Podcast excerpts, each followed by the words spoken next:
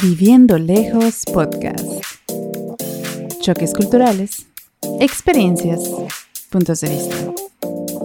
Comenzamos.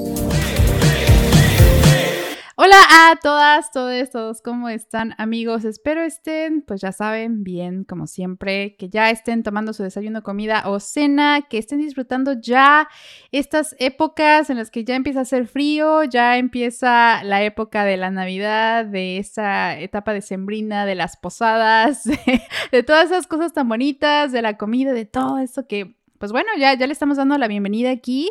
Y bueno, el día de hoy vamos a hablar de un tema eh, que igual tiene que ver con psicología, que igual se me hace bastante importante.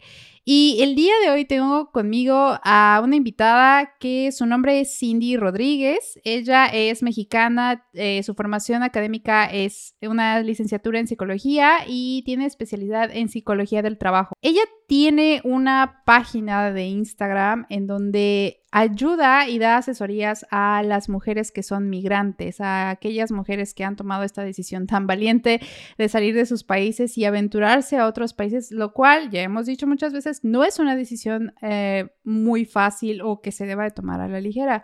Hola Cindy, ¿cómo estás? Hola Alice, ¿qué tal? Súper emocionada de estar aquí contigo, que por fin el universo sí, por se puso de nuestra parte y pudimos, y pudimos hacer este, este episodio tan interesante. Sí, sí amigos, de hecho nos costó como que mucho trabajo organizar esta primera. Aquí ya estamos después de mil años, pero, pero bien, aquí andamos. Y Cindy, cuéntanos, eh, ¿cuál, ¿cuál, es tu historia? Porque bueno, ya como te acabo de presentar, tú eres psicóloga, ¿verdad? ¿Estudiaste en México? Exactamente. Sí, yo soy de la ciudad de Querétaro, entonces estudié psicología, pues estuve trabajando ahí un, par de años en Querétaro hasta que conocí el amor. el amor me trajo aquí y migré por amor. Conocí a mi marido en Querétaro. Yo no era una chica ni viajera, ni con ganas de emigrar, ni nada de esto. O sea, todo lo contrario, más bien yo era de mi ciudad, de mi familia, de mis amigos y poca cosa más. Y bueno, el, amor tocó a mi puerta, digo, lo conocí en Querétaro porque él vino a trabajar. Y bueno, pues azares del, del, destino de la vida, nos conocimos en un restaurante, o sea, imagínate tú. Y bueno, en esas idas y venidas, o sea, comenzamos a salir, él regresó, yo vine a visitarlo y cuando vienes de visita, pues estoy en España, cuando vienes de visita, pues dices qué bonito todo, pero pues yo me regreso a mi casa. Entonces, pues yo me regresé a, Querétaro y bueno, pues empezó, siguió la relación así hasta que, bueno, me propone matrimonio y yo así con las maripositas digo, sí. y me vengo a vivir a Barcelona. De esto te estoy hablando hace 15 años. Wow, o sea que ya llevas mucho tiempo allá. Ya llevo un ratote aquí en Barcelona. Yo me imaginaba mi vida que iba a pasar como unos dos años y ya lo convenzo y nos regresamos a Querétaro. Pero ya 13 años después. Exacto. saludos desde Barcelona. Exacto. Barcelona, sigo aquí, Barcelona, que aquí sigo. Oye, ¿y cómo fue esto? O sea, ya después de que tuvieron una relación a distancia, ¿no? y, y, ya después, o sea, él te dijo, sí, vamos a casarnos. Cuando tú llegaste a España, o sea, tus primeras eh, semanas ya casada, ¿cómo, ¿cómo fueron para ti? Para mí fue todo un shock brutal, porque en primera, o sea, yo llegué sin realmente plantearme qué iba yo a hacer, a qué me iba a dedicar, cómo iba a ser mi vida, yo no me planteé nada. Fue como, ay, qué enamorada que estoy y ya me voy. Entonces, los primeros días que yo llegué, de hecho, el segundo día que yo llegué, salgo a la calle y veo, era invierno, llegué en, en un enero, y veo el sol y digo, ay, pues hace solecito, ¿no? Como en clásico en Querétaro de, voy a ver el termómetro a la ventana, si hace sol, hace calor. Y llego y bueno, me bajo con una, bajo con una chaqueta muy ligerita y a los 20 minutos estaba yo que me congelaba. claro, la humedad de Barcelona y todo esto era como, ¿esto qué es? Pero el sol no está calentando, o sea, no. no. Es ese choque de hay sol y no calienta. A ver, que alguien me lo explique. O sea, desde ahí empezó mi shock. O sea, de, y ahora esto, que a los 15 días me roban mi bolsa en un restaurante. Jesús bendito. Ahí con mi, con mi tarjeta de lector, con mis tarjetas de México, con todo. Y yo dije, si esto me pasa en un restaurante, ¿qué me va a pasar en el metro? O sea, fue mi primera reacción. O sea, que dije, Dios, ¿y ahora esto qué? Dije, cuando en Querétaro jamás me habían robado mi bolsa, afortunadamente, vengo aquí y me roban la bolsa. Yo ni cuenta. ¡Qué horror! Bueno, yo lloraba y lloraba y lloraba como una Magdalena porque dije, ¿ahora qué? Sí, sí. Sí, sí. Claro, y aparte, o sea, pero ¿cómo? ¿Solamente fuiste al restaurante y dejaste tu bolsa en la sillita y Exacto. bye? La, la, clásica que la deja atrás de la, del respaldo. Ajá. Pues así. Y por las cámaras se ve en el restaurante que entró una persona, se agachó, agarró la bolsa y se salió. Ay, no, qué horror. Claro, yo lloraba y lloraba y lloraba, ¿no? me decía mi marido, bueno, cálmate, no, pasa nada. O sea, ahorita llamamos a tu mamá que cancele las tarjetas. Me dice, pero ya no llores, porque si no vas a preocupar a tu mamá más de lo que toca. Y yo, tienes razón. Oigo la voz de mi mamá y yo, ¡ah! Me robaron mi bolsa.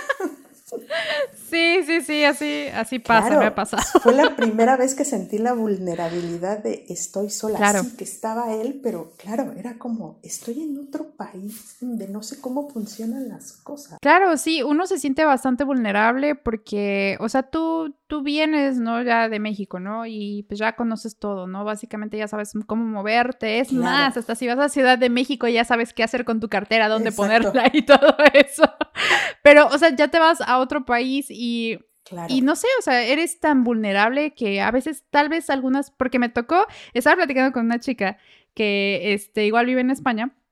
Pero me estaba diciendo, ¿sabes que Yo al principio dije, sí, yo, yo, o sea, hablan español, entiendo todo, entonces sí, me voy a adaptar súper fácil a la cultura, pero no fue así, o sea, ya le tomó muchos años adaptarse allá porque, no sé, es, tan diferente, o sea, es el mismo idioma, pero es tan diferente que llega un punto en el que a veces hasta la gente piensas que tal vez sea grosera contigo, pero solo es una diferencia de cultura, ¿no? Y de varios choques culturales. Y por eso empieza tu vulnerabilidad de que no sabes qué onda, así como de, a ver, yo ya soy una, un adulto hecho y derecho, ya sé qué hacer, pero te sientes tan vulnerable y luego, no sé, yo me he sentido hasta como que soy una niña chiquita. O sea, es así como de que, ok, voy a hacer, voy a hacer el súper, etcétera, pero me siento como tan vulnerable que me digan algo. No sé, es, es, una sensación muy, muy, muy peculiar. Yo lo llamaría así. Sí, de hecho, de hecho hay autores como Achotegui donde dice que, que tienes una cierta infantilidad también por esa misma vulnerabilidad. Y es verdad, yo también la he pasado de sentirme como una niña pequeña. Y, también recuerdo a los pocos meses de llegar, veo a una señora en el metro con una carreola, un bebé dentro y otro chiquito, como de tres o cuatro que venía también ahí subiendo las escaleras. Pues la Cindy samaritana va, se le acerca, pero estiro las, los brazos para ayudarle a la carreola. Y le digo, le ayudo. Y ya, ya me faltaban cinco centímetros para agarrar la carreola y la señora empezó a gritar. No, no, no quiero que me ayudes, no quiero que me ayudes. Yo me asusté horror, o sea, dije, entonces llego y le digo a mi pareja y me dice, Cindy, es que si la gente no te pide ayuda, tú no puedes ayudarle y, y, sobre todo estirar las manos porque a lo mejor ella sintió que le ibas a robar o que le ibas, o sea, me dice, esto no es Querétaro, o sea, y era como de, solamente si te piden ayuda, ayudas. Y era como de, pero ¿cómo? ¿Sabes? De no entender la, o sea, me costó entender esa lógica. Claro, sí, sí, sí, de hecho estás, está muy raro eso. O sea, allá, por ejemplo, yo nada más estuve en España una vez y ya, pero, o sea, yo fui de turista, no vivo, no viví ahí, y, pero a mí me encantó, ¿no? Porque ya lo he mencionado antes, o sea, la cultura de, de, aquí, por ejemplo, de Europa, si vas al sur son gente más cálida, si vas al norte son como que gente más fría, ¿no?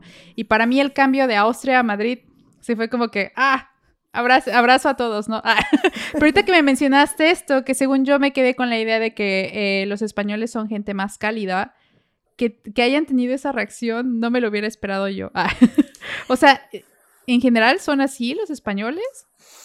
Yo creo que también como todo, yo estoy arriba en el norte y tal vez el sur, Sevilla y todo esto, la gente pues es más alegre y tal. Con esto no significa que los catalanes todos sean serios, ni tampoco se trata de generalizar nada. Pero creo que comparado los catalanes con la parte de Andalucía, sí son más serios. Ya, ya sabemos amigos. Claro, entonces también depende de, de, qué zona. ¿no? El norte es, la gente es más, más, más seria. Ajá, entonces la gente del norte sería como que más reservada en este aspecto. Sí, sí, sí. Wow. Y yo creo que el catalán también es más, más reservado. Wow, ok, eso no lo sabía. Nice.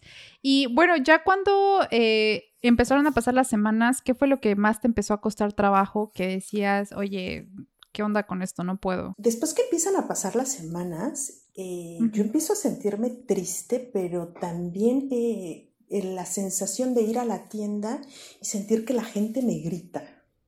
Por eso te digo que a pesar de que hablamos el mismo idioma, los tonos también es diferente.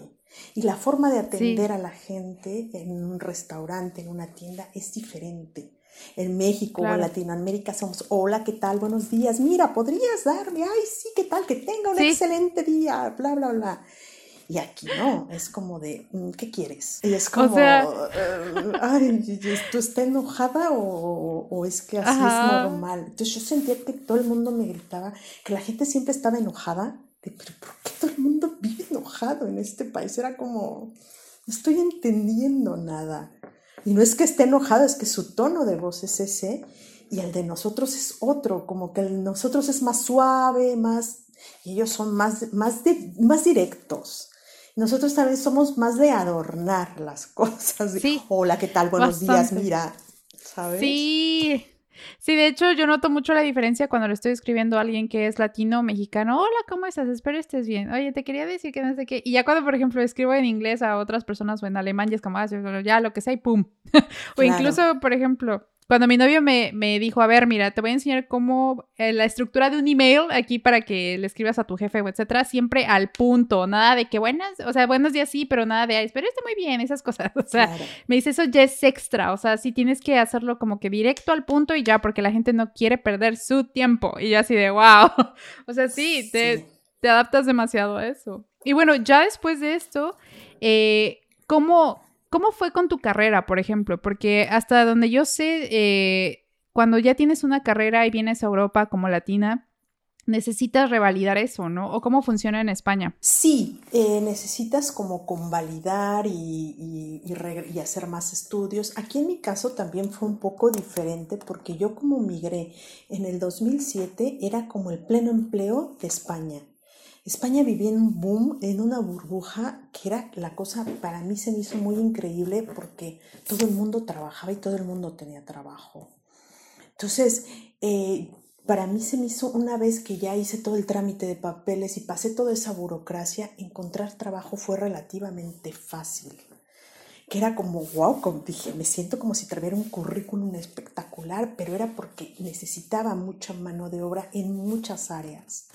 Entonces se me hizo muy fácil encontrar trabajo y me, me, di hasta el lujo de decir, esta sí, esta no, y aquí voy a entrevista y aquí no. O sea, cosa que ahora casi es impensable. Sí, de hecho, ahorita que me elegiste me quedé así como en shock de wow, porque sí, he escuchado de varios casos de varias personas, que de hecho estoy en un grupo en Facebook que es así, bueno, son de personas latinoamericanas que están en, en España y, y luego así preguntan como de, oye, ¿qué tan fácil es conseguir un trabajo? Y todo el mundo así como de, no, no, necesitas esto y esto y esto y así, cada comentario es así, o sea, ninguno dice así como de, sí, amigo, pero ya la situación ha cambiado tanto, pero al menos en ese entonces tuviste esa, esa suerte, por decirlo así, ¿no? Exacto, tuve esa suerte y empecé a trabajar en recursos humanos, una cosa que yo ya venía haciendo.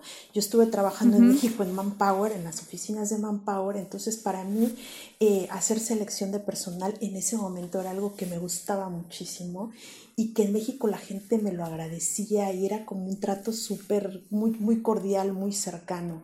Cuando yo llego aquí, eh, me pasa todo lo contrario, porque era de no encuentro gente ni para trabajar de recepcionista.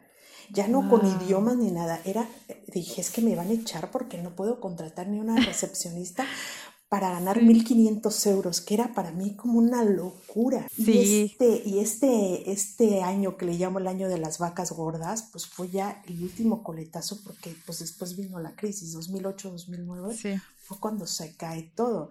Todavía en el 2007, o sea, yo llegué en un enero y en un diciembre todavía me di el lujo de decir, bueno, eh, renuncio a este trabajo, me voy a México y cuando vuelva, pues busco otro. Y así lo hice. Me costó un poquito más, pero aún así logré conseguir otro trabajo haciendo también selección de personal, pero esta vez fue haciendo selección de personal de perfiles informáticos, todo lo relacionado con programadores, analistas programadores, que yo no había estado nunca en ese mundillo y fue como un descubrimiento pues bastante interesante. Wow, la verdad estoy súper asombrada porque aparte de que, bueno, ajá, tuviste los choques culturales, encima sí te pudiste desarrollar profesionalmente, ¿no? Y en lo que te gustaba, eso la verdad es de admirar y la verdad mis respetos para ti hasta España, porque wow, en serio. ¿Y ahorita, por ejemplo, sigues ejerciendo o, ya? Después de ahí, eh, mi empresa, después de, estuve ahí un año en esa empresa, vino la crisis más fuerte, mi empresa se fusiona y yo me quedo sin trabajo. Y estuve sin trabajar casi un año largo, ¿eh? Yo en México, aparte, tenía mi negocio de, de, plata mexicana, entonces vendía a mis amigas, o sea, era como una vendedora ambulante. Entonces, pues mi madre me dice, ¿por qué no vuelves a poner tu negocio de plata allá y les vendes a tus compañeritas de, de catalán? Porque aquí en esta parte de España, pues se habla también catalán, ¿no? Y yo digo, ok, pues dije, es buena idea, y me puse a vender mi negocio. Y pues al poco, después de ese largo año de que nadie me contrataba, fue cuando mi autoestima también se ve bastante eh, afectada, porque de pasar de tener ocho mil ofertas a que no te llame nadie, nadie. Entonces, que no es lo mismo buscar trabajo cuando tú eres extranjera y no hay trabajo a cuando pues está el boom. ¿no? Y que pues mucha gente se fue pues buscando, contratando pues a la gente de aquí normal, porque pienso, si yo como me dediqué a la, selección de personal, si en México pasara eso, contrato a los míos. Totalmente normal y entendible. Claro. Nada más que yo pensaba, nada más que en este caso yo estoy del otro lado, ¿no? Yo soy la extranjera que busca trabajo. Después encontré trabajo en recursos humanos, seguí eh, en otra consultoría, lo mismo, haciendo eh, perfiles informáticos. Y bueno, pues aquí fue como otra vez reconectarme con, pues, con mi carrera y, me gustaba mucho también este, este trabajo, del cual de ahí duré casi 10 años, hasta que llegó un momento en que me entró la crisis de los 40 y fue como dije, esto ya no lo quiero hacer más. Porque qué pasa en el mundo de las TIC? Porque en, en, España al menos, no sé, yo creo que en Europa en general no hay informáticos o hay muy pocos, son muy buscados. Entonces yo literal me tenía que robar a los, a los programadores de otras empresas, de otras consultoras, y muchas veces contraté gente sin realmente conocerla, de decir, a ver, ¿cuáles son tus sueños? ¿Qué quieres? ¿Qué aspiras? No, simplemente era, ¿sabes programar en, esta, en este lenguaje, en este y en este? Sí, negociamos salario y te vas a trabajar. Así, a ese nivel. Entonces era que dije, ¿qué estoy haciendo? Se estoy vendiendo gente. Fue un momento en que hice el quiebre de mi vida y dije, estoy vendiendo gente. Dije, y, y esto ya no me gusta. Claro. Y después de esto, ¿qué camino decidiste tomar? ¿Fue algo duro? ¿Qué fue lo que sucedió después? Después fue algo que ya estaba en un trabajo del cual ya no disfrutaba ya no, ya no me sentía como, como esa Cindy de que vivía en México y le encantaba la selección de personal y que llegó aquí. Ya no, fue el momento de quiebre en mi vida y dije, ¿y ahora qué hago? Dije, ok, esto ya no me gusta, ¿a qué me quiero dedicar? Entonces fue cuando viene el de, bueno, voy a estudiar coaching y a ver qué sale. Entonces comienzo a estudiar coaching termino mis estudios de coaching y la última clase pues nos piden crear un, proyecto, decir, bueno, quieres estudiar, quieres dedicarte a, ser coach, pero ¿en qué y cómo? Entonces, con, bueno, con pautas que nos dieron en la, en la escuela, pues creé mi proyecto Coaching para Mujeres que Emigran. Fue el momento en que dije, voy a crear un proyecto del cual me guste y me identifique yo con él. Y fue, dije, es que se necesita ayuda psicológica a nosotras, las mujeres migrantes, que muchas veces migramos como, como fue mi caso de sí con los corazoncitos y wow, qué bonito, pero sin realmente tener un proyecto, decir, ¿qué voy a hacer cuando me vaya yo a vivir con mi pareja a Alemania, España, Francia o a donde sea? ¿Qué voy a hacer? ¿Y a qué me voy a dedicar? Y muchas llegamos así de sin un proyecto y aquí es cuando nos cae todo de golpe de ¡Ah! ¿y ahora con qué me como esto?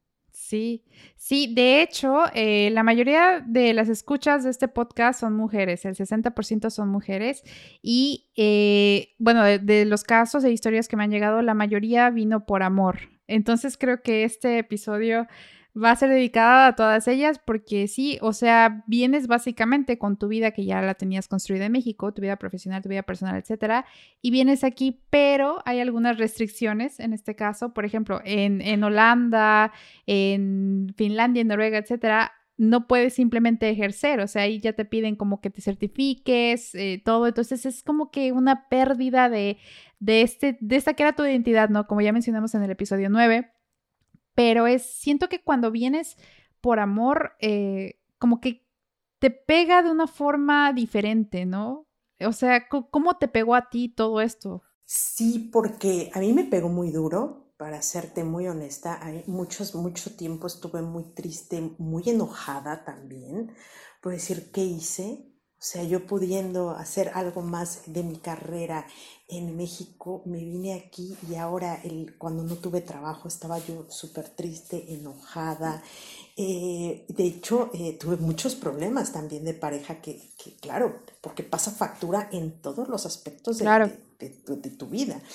Y de hecho, una vez me dijo mi pareja, mira Cindy, yo no te traje a fuerza, o sea, no estás aquí atada a mí. El día que tú quieras irte, esta ha sido tu responsabilidad, porque yo le echaba la culpa a él de, por tu culpa estoy aquí en algo que no me gusta, que lo odio, ¿qué tal?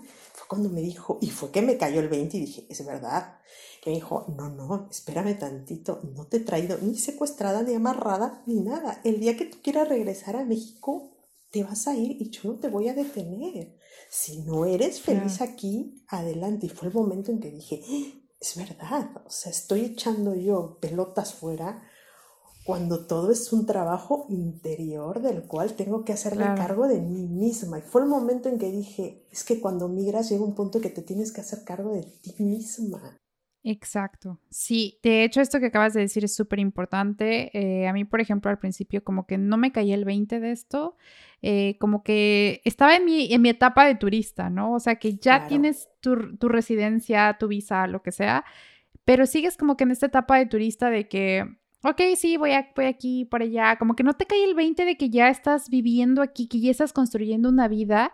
Y es un proceso que en mi caso es paulatino. De hecho, hasta, hasta cierto punto, bueno, ya no me siento tan turista, pero fue como que un proceso muy eh, lento, por decirlo así, hasta que ya te cae el 20 de que aquí, ok, tienes que llenar otras responsabilidades en otro nivel diferente al que tú estás totalmente acostumbrada.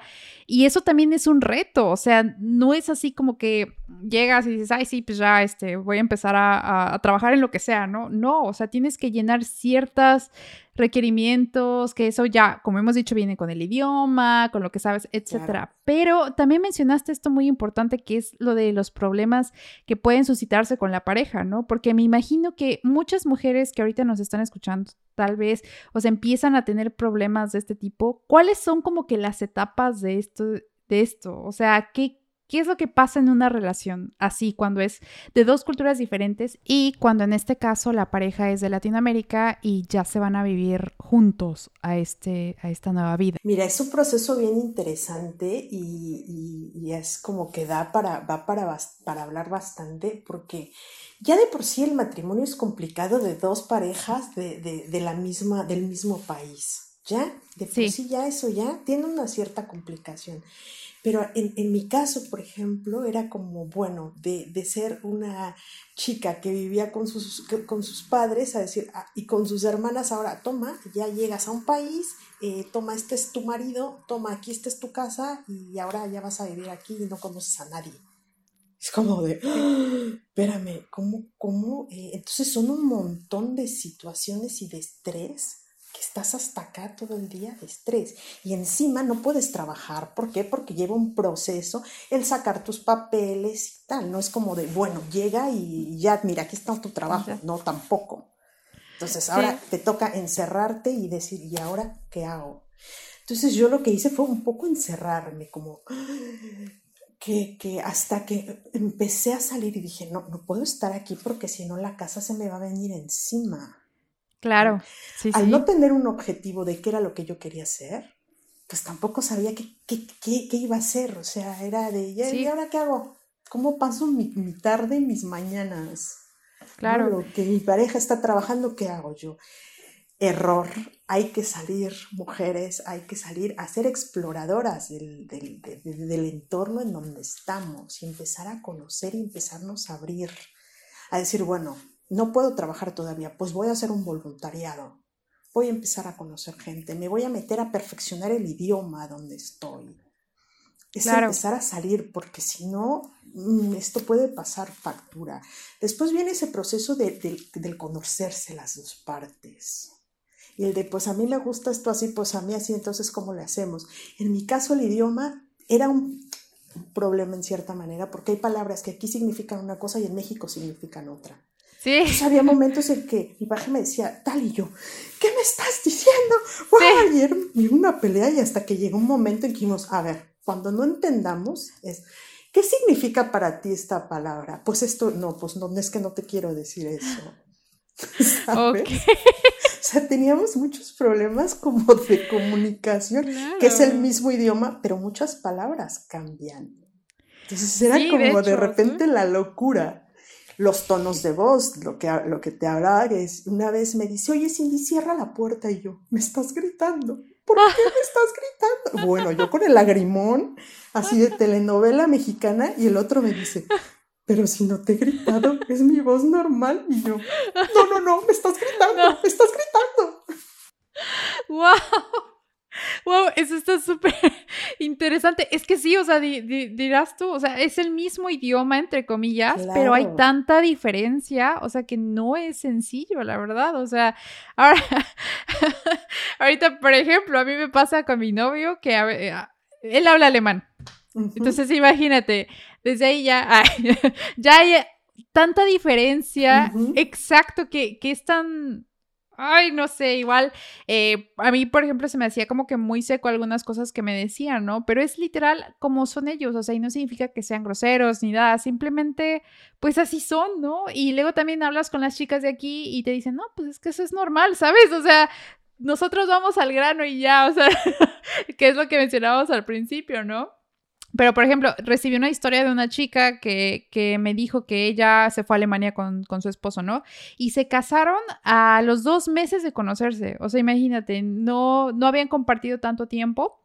Pero ella me dice que, que con el pasar de, de, de, los años, porque de hecho ya llevan juntos un buen rato, un saludo, este, me dice que ella al principio le parecía tan, tan frío como era él, tan, tan distante, pero incluso hasta me dijeron que tuvieron que ir a terapia de pareja porque no, no, no cuadraban, ¿sabes? Y, pero ya luego como que ella entendió lo que es su cultura, lo que ella conlleva, y él también tuvo que entender la cultura latinoamericana, ¿no? Y ahí es cuando ya haces esa fusión y ya ves si la relación funciona, ¿no? Porque yo siento que en este caso, para las relaciones migrantes, siento que es la base de la relación que, que entiendan la cultura de cada uno. Sí, sí, sí. Porque... Porque si esa no es la base, yo creo que va a haber muchos, muchos eh, problemas. Y es muy importante que la pareja extranjera vaya a tu país. Y, sí. Y, y, se tope ahí con todo para que él también pueda entender de dónde vienes y cuáles son tus raíces. Decir, ah, es que ahora entiendo por qué ella se comporta así, ah, es que aquí es normal este tipo de cosas. Sí, claro, porque a veces como que ellos se confunden, ¿no? Sí. ¿De qué hablas? Pero ya cuando ellos viajan, y sí, yo, yo recomiendo chicas que tengan a su pareja que eh, tómense un tiempo para ir a, su país de donde sean, de donde estén escuchando, o sea, donde estén ustedes, pues, y que vayan y que él de verdad tome tome en cuenta bien cómo es nuestra forma de vida, porque no hay comparación a la vida latinoamericana, o incluso en los mismos países de Latinoamérica algunas cosas son diferentes.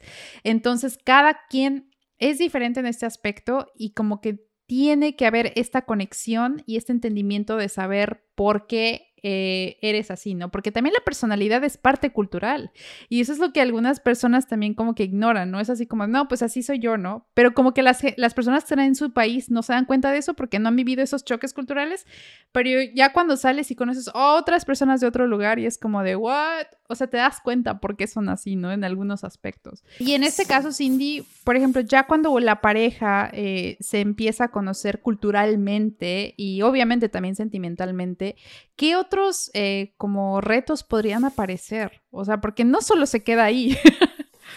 Claro, después viene el reto de si queremos tener hijos o no queremos tener. ¿Y cómo, cómo los vamos a educar? O sea, ese también es otro súper mega tema. ¿Y cómo los queremos educar? ¿Con qué? ¿Cómo se va a llamar? En muchos países eh, ah. solamente hay un, hay, un, hay un apellido. Entonces, claro, en México hay dos. En Latinoamérica creo que si no me equivoco, de México para abajo son dos también. Entonces, son dos. Sí. Hay un montón de, de, de, de, cosas que, claro, que la pareja tiene que ir. ¿Cuándo vamos a ir a, a, a, mi país? En las Navidades, ahora que ya es Navidad, bueno, que ya va a ser Navidad. Eh, sí. ¿Cuándo vamos a ir? O sea, hay que tomar muchas decisiones Claro. claro, me decía hoy una, eh, eh, esta mañana hice una sesión y me decía la chica, claro, es que a partir de ahora, que tiene un par de años aquí, no, yo creo que uno y algo, me dice es que a partir de ahora no me había dado cuenta que tengo que empezar a hacer mi ahorrito para cuando yo quiera ir a mi país.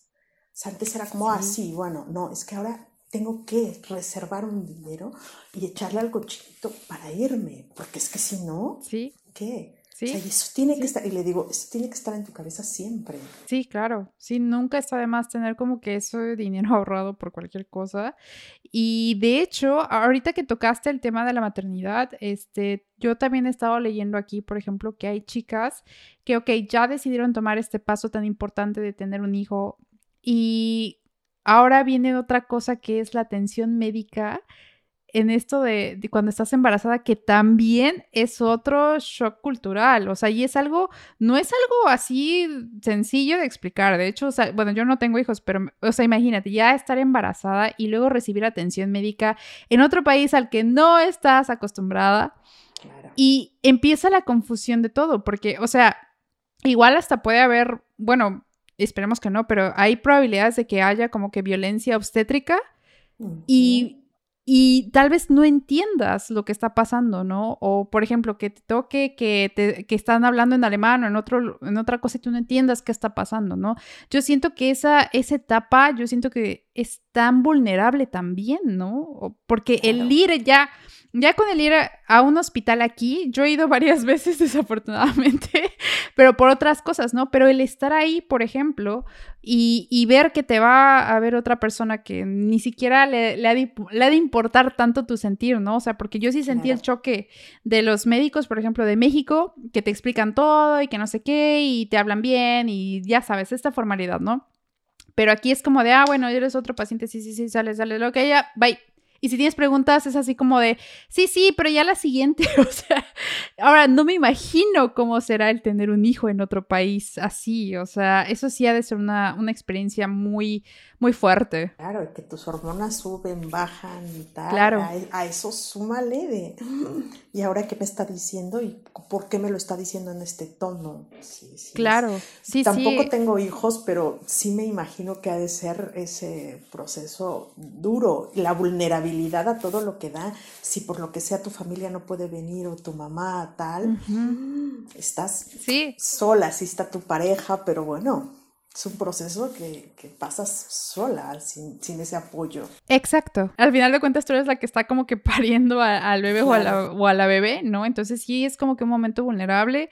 Y pues a todas las chicas que ya son mamás o están en ese proceso, les mandamos un abrazo muy fuerte. Recuerden, lo están haciendo muy bien y siempre pregunten, siempre así que que no les importe, así como de, ay, pues que me da pena. No, no, no, siempre pregunten, manténganse informadas y todo, porque también he tenido eh, bueno, he leído experiencias de personas que todo fue muy bien en este, con su maternidad, ¿no?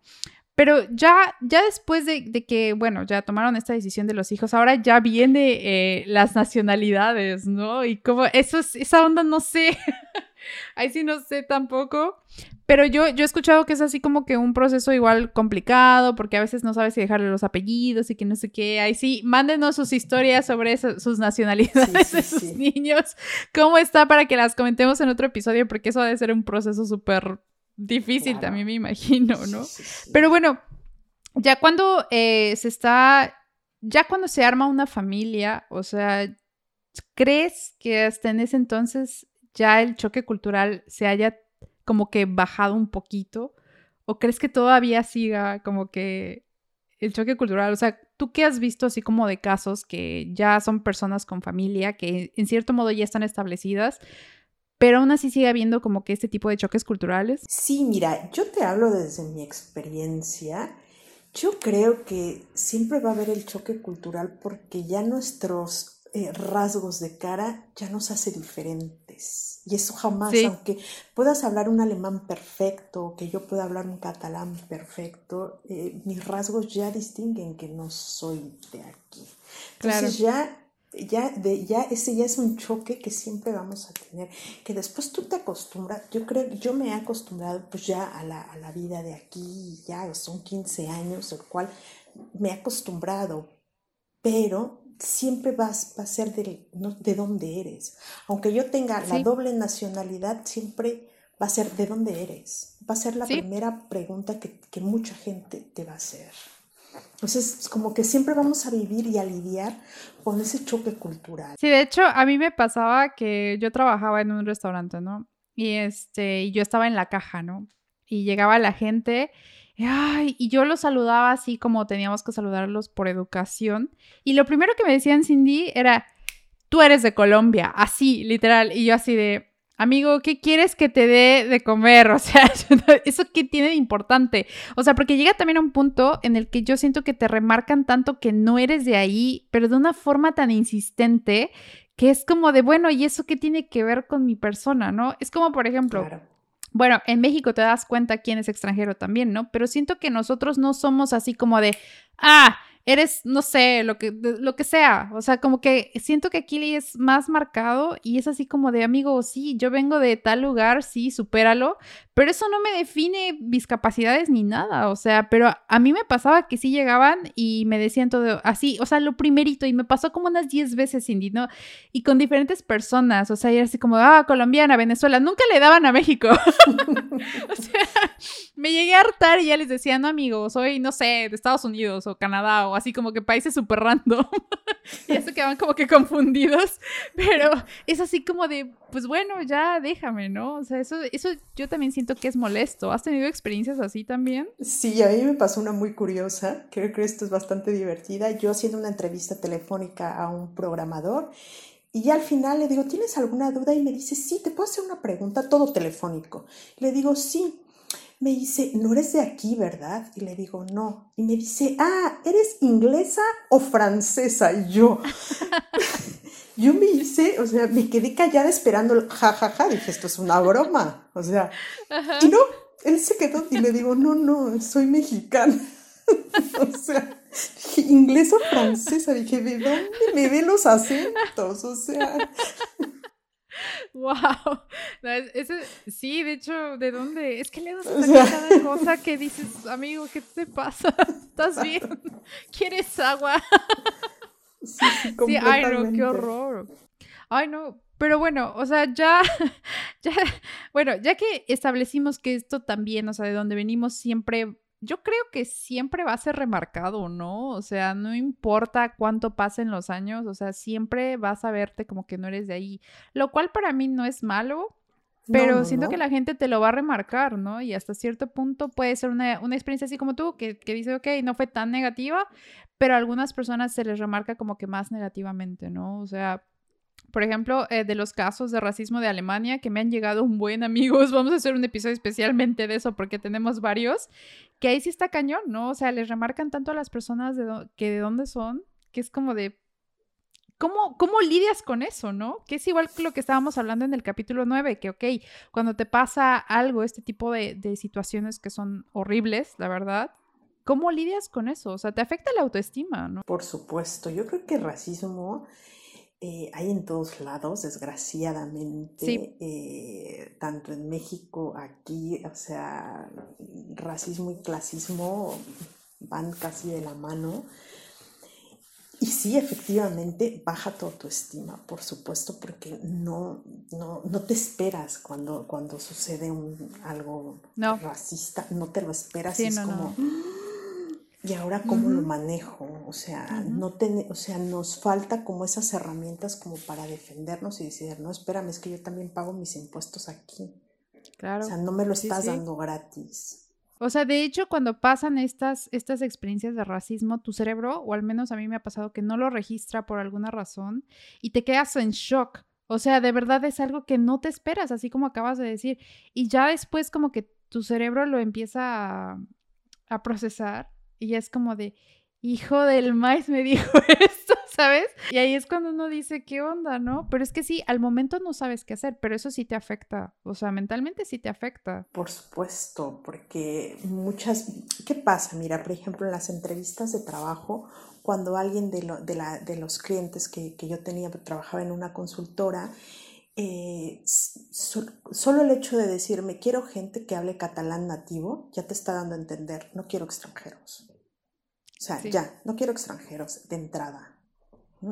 De hecho, mi primera, recuerdo mi primera situación de racismo, me tocó pues trabajando, mi primer trabajo aquí, me asignan a un cliente en una, en una consultora y bueno, pues la clienta me llama y y bueno, pues me pide que necesita a una chica, eh, trabajar en una empresa de marketing y trabajaban para Mattel.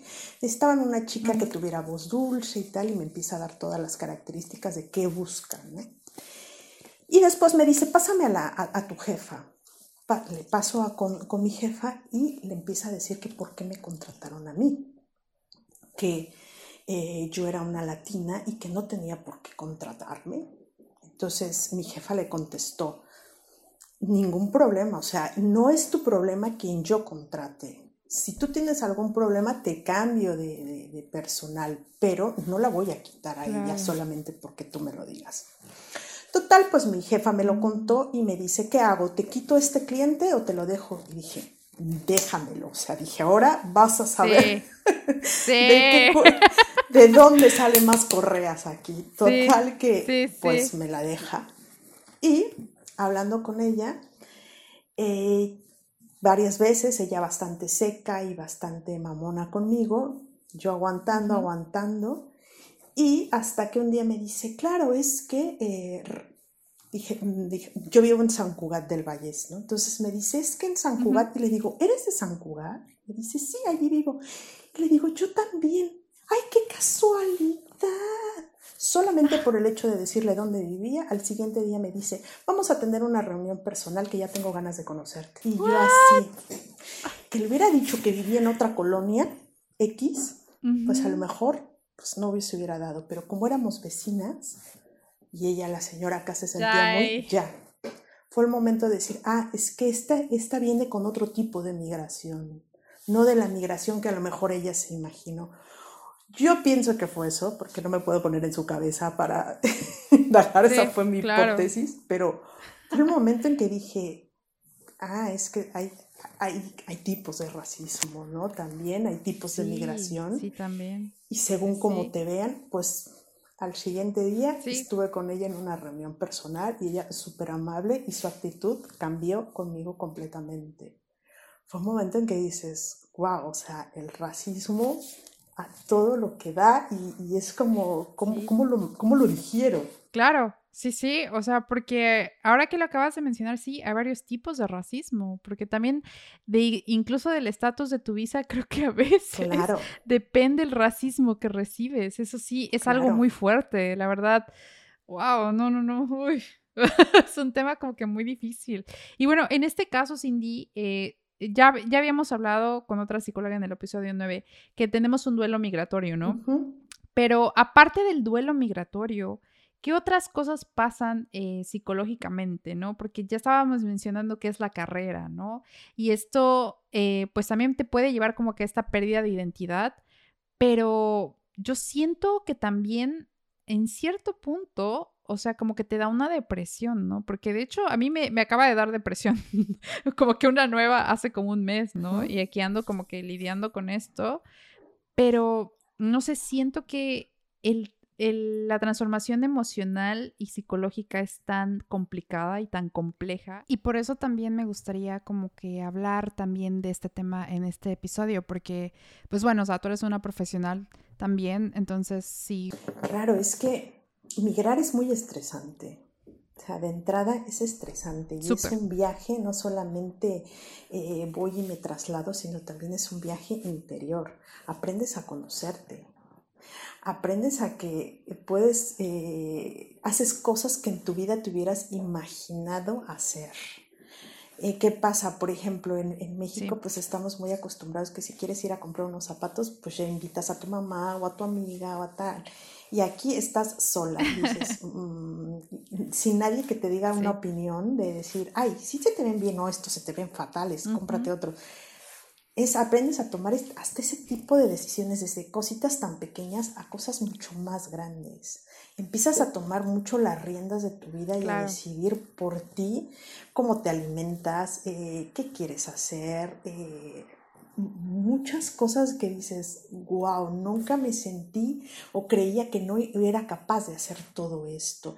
Entonces sí es muy importante como hacer ese listado de cosas en las que desde que llegué hasta ahora todo lo que has aprendido y ver como todo ese recorrido y decir, wow, sí que he aprendido y cosas que jamás me hubiera imaginado que iban a pasar y que iba a aprender y, y aquí estoy. Entonces, sí que pasas, eh, es estresante, pero también tiene una parte de recompensa y es reconocer también ese camino.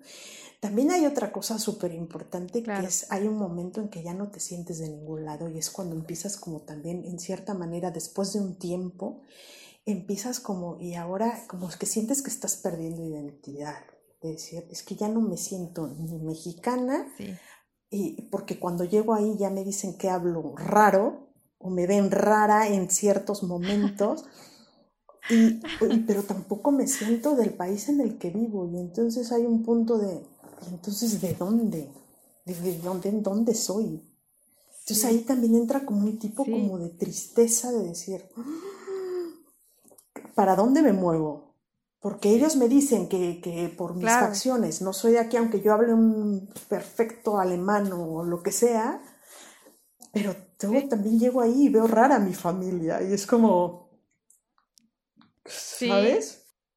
Sí, sí, eh, sí, de hecho, eh, tengo una amiga que igual vive en un país aquí del norte y ella me estaba explicando que igual cuando iba a México, eh, ya su familia la veía diferente, ya hasta le decían, oye, ¿por qué andas así toda mamona? Así como de, pues, dice, no, es que ya adaptas como que ciertos comportamientos de la cultura en la que estás y cambias totalmente, o sea ya eres otra persona, literal como ya lo hemos dicho anteriormente, o sea, si cambias como persona y ya por eso cuando tu familia la ves es como de, ah, o sea, sí, eres, por ejemplo, en mi caso, eres la misma Liz, pero ya no eres la misma persona que te fuiste antes de emigrar, o sea, es, y es un proceso cañón, o sea, sí, es algo que pasa que, que, que tal vez, o sea, yo siento que lo confundí, por ejemplo, con el sufrimiento que tuve aquí y que a la fecha a veces tengo, porque no es fácil.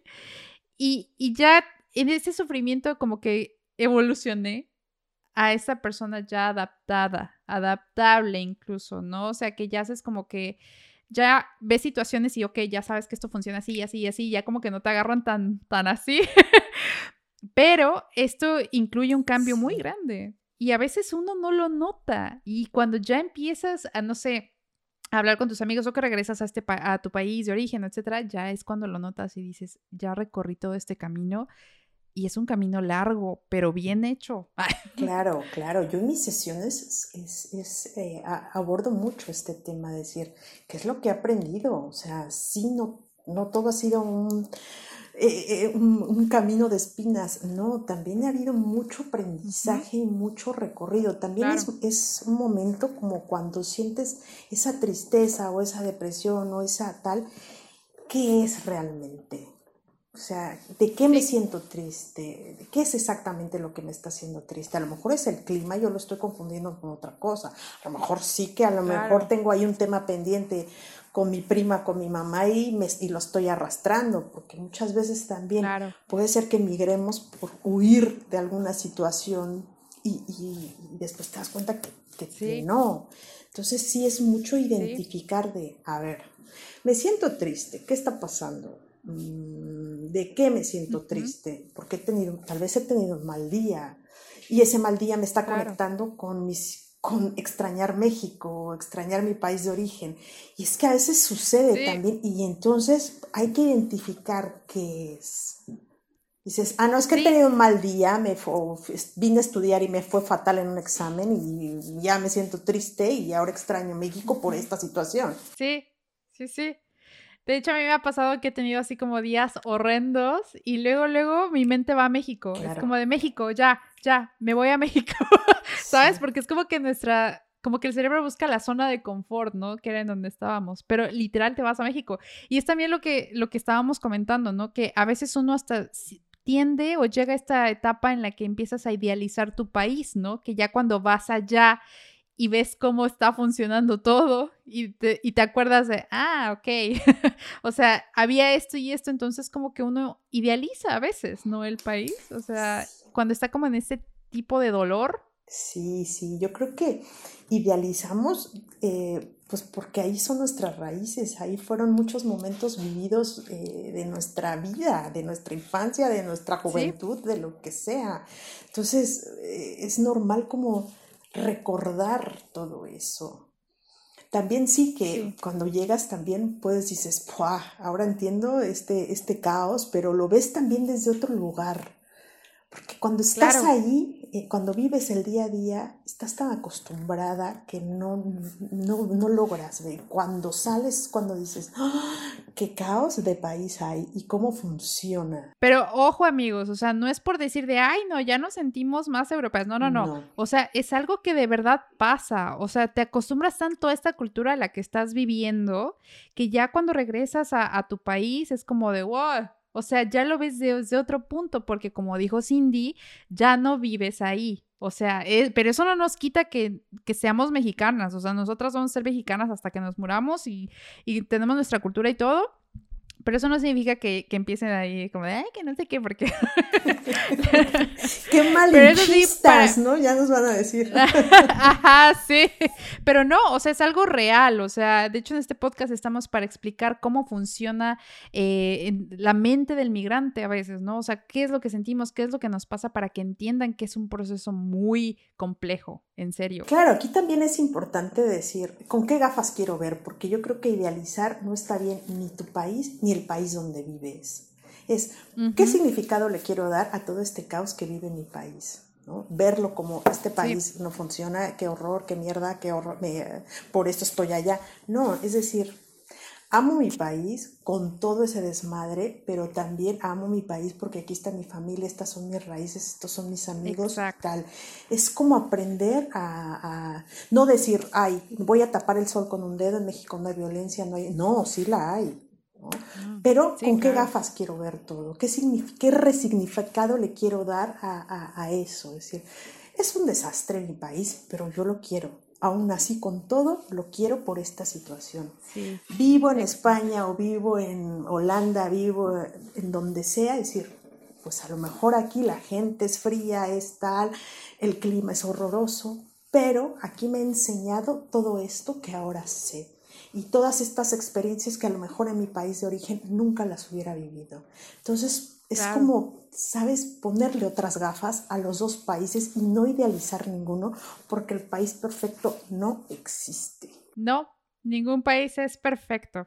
Así que a todos los chicos, más los chicos jóvenes, ay, sí, ya te... Pero no, en serio, ya he mencionado antes en TikTok hay mucho contenido de sí, emigra, no sé qué. O sea, de verdad, sepan lo que ningún país es perfecto. Así les digan, ah, es que aquí, que no sé qué. No, ningún país es perfecto.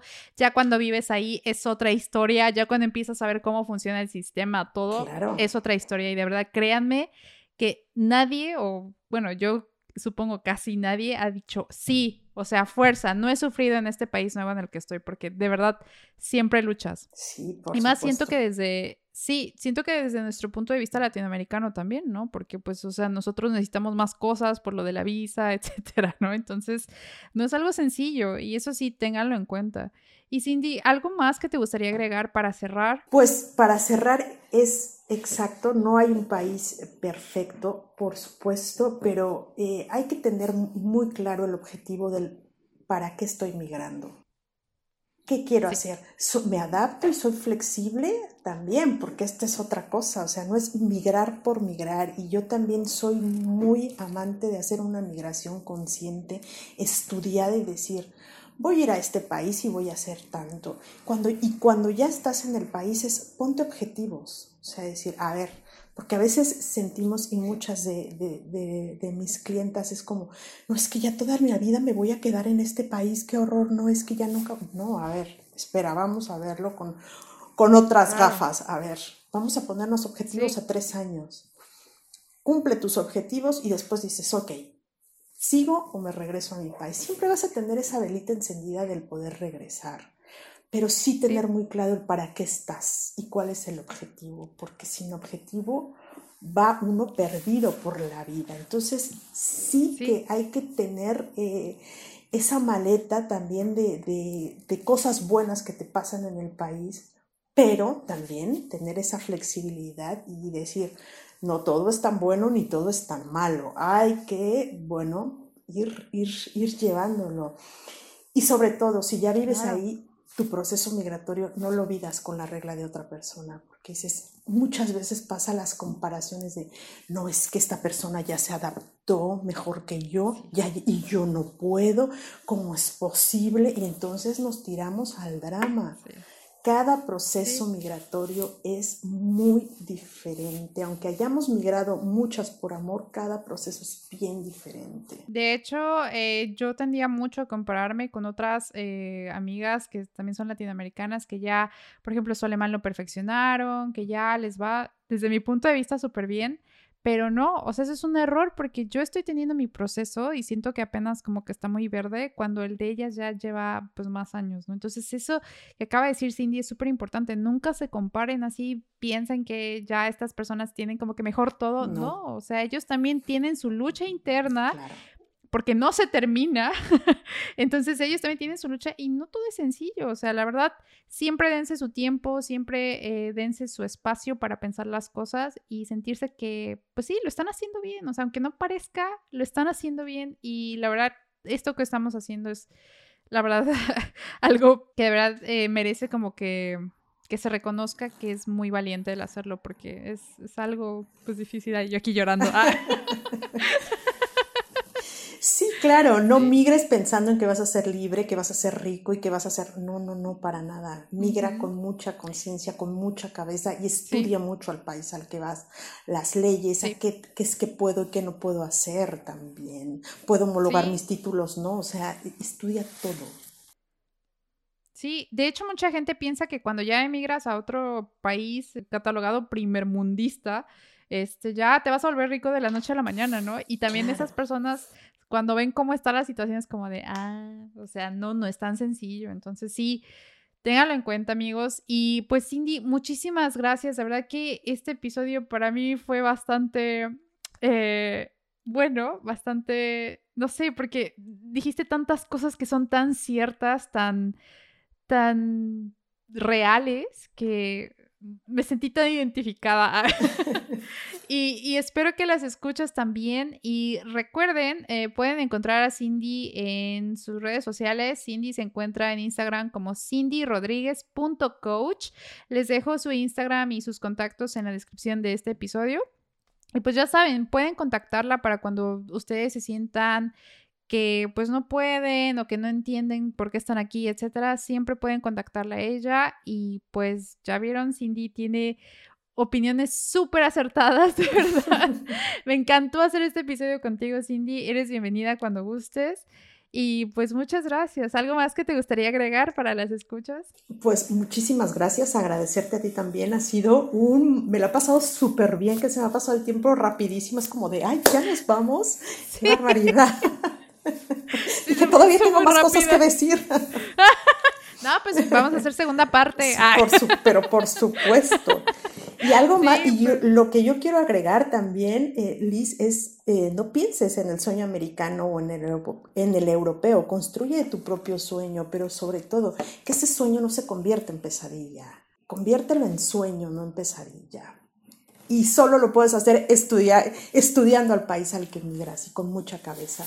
Wow, decidiste hablar con la verdad. Así es estudiando y, adaptándote a él. Claro. Porque sí, a veces, a veces cuesta como que adaptarte, pero ya una vez que, lo estudias y vas entendiendo el porqué de algunas cosas, yo creo que el camino es más sencillo. Claro, claro. Sí. Así que les mandamos un abrazo enorme, de verdad, Cindy, muchas gracias. Y pues ya, ya se antoja una cerveza y unas aceitunas. Por supuesto. Tú nada más dime cuando vaya a España ya estoy. Claro, aquí te espero con las aceitunas y una rica cerveza. Y ay, sí, un chorizo, ay. un saludo a España. Me caen bien. pues muchas gracias, Cindy. Cuídate mucho, chicos, cuídense mucho, coman bien y pues hasta la próxima. Gracias, adiós. Bye.